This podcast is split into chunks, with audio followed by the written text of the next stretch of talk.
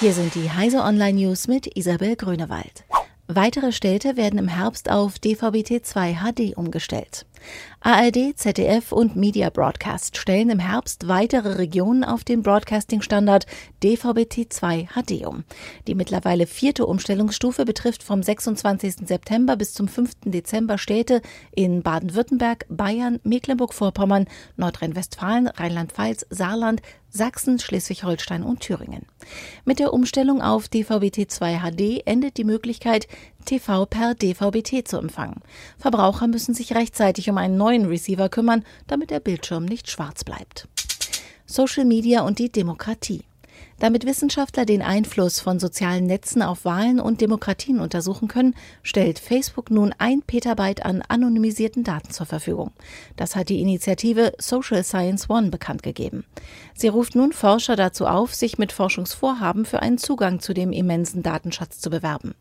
Die ersten Daten enthalten so gut wie alle öffentlichen URLs, auf die Facebook-Nutzer in aller Welt seit Anfang 2017 geklickt haben.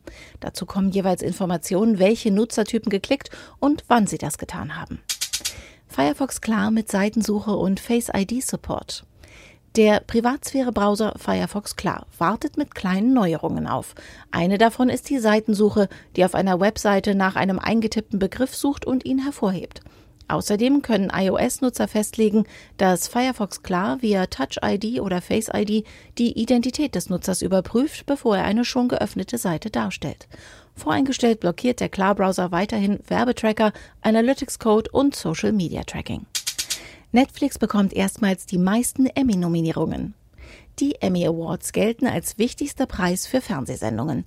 Zum ersten Mal hat ein Internet-Streaming-Anbieter dabei mehr Nominierungen als jeder Fernsehsender erhalten.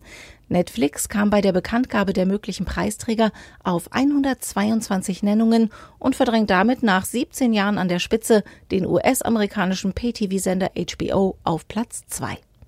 Diese und alle weiteren aktuellen Nachrichten finden Sie auf heise.de.